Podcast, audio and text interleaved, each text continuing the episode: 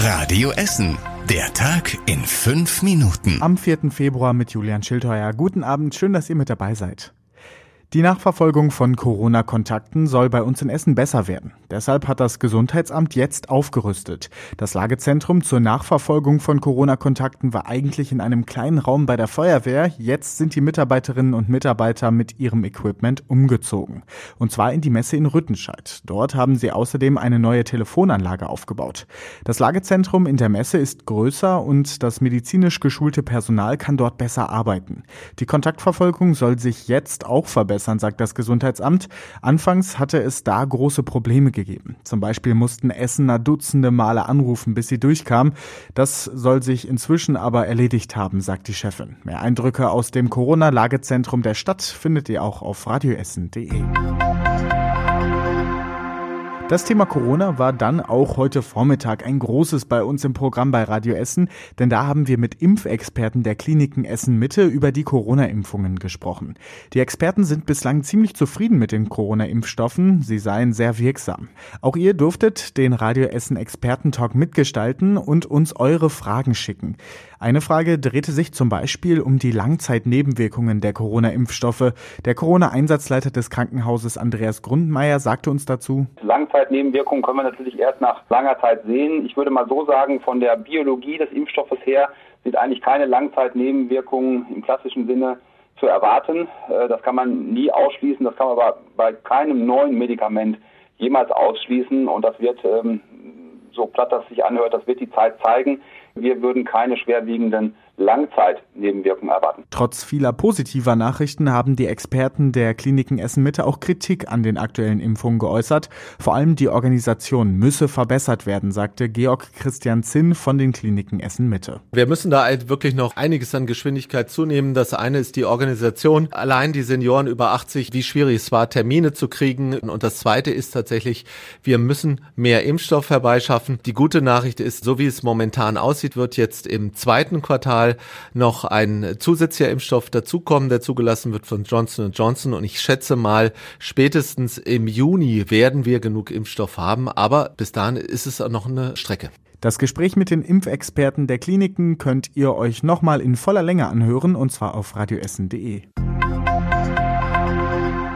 Die Fußball-Euphorie in Essen hält leider nicht am Wochenende an. Da stände für Rot-Weiß Essen ja eigentlich das absolute Topspiel in der Regionalliga West an. Die zweite Mannschaft von Borussia Dortmund wäre an die Hafenstraße gekommen. Das wäre das Duell zwischen Platz 1 und Platz 2 gewesen. Daraus wird aber nichts, denn der Rasen im Stadion Essen macht der Partie einen dicken Strich durch die Rechnung. Die Begegnung zwischen Rot-Weiß Essen und Borussia Dortmund 2 musste wegen der schlechten Platzverhältnisse abgesagt werden.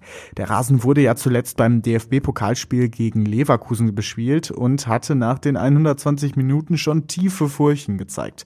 Auch der Regen der letzten Tage hat dem Rasen ganz schön zugesetzt. Auch das Spiel des Frauenfußball-Bundesligisten SGS Essen am Sonntag musste wegen der schlechten Platzverhältnisse abgesagt werden. Die hätten gegen den SC Sand gespielt. Wann die beiden Spiele nachgeholt werden, ist noch unklar.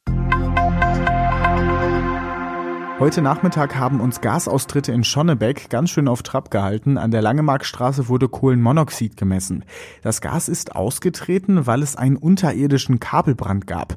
Zwei Häuser mussten evakuiert werden, Straßen wurden gesperrt und Busse der Ruhrbahn wurden zwischenzeitlich umgeleitet.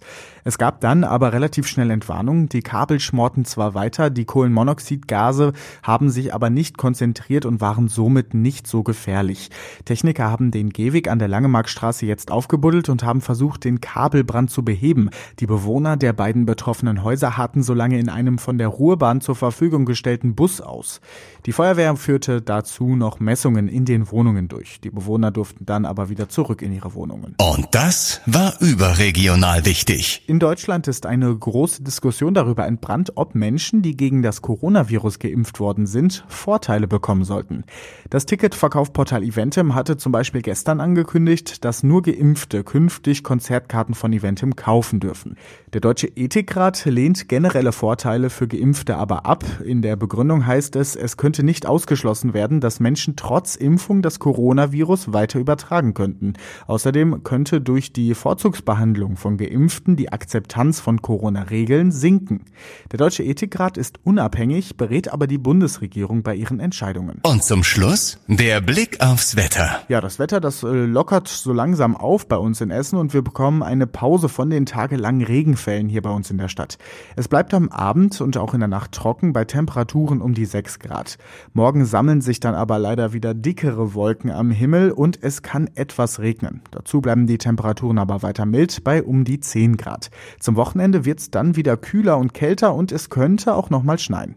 Und die nächsten Nachrichten von Radio Essen gibt's morgen im Programm ab 6 Uhr bei Radio Essen und natürlich immer zum Nachlesen online auf radioessen.de.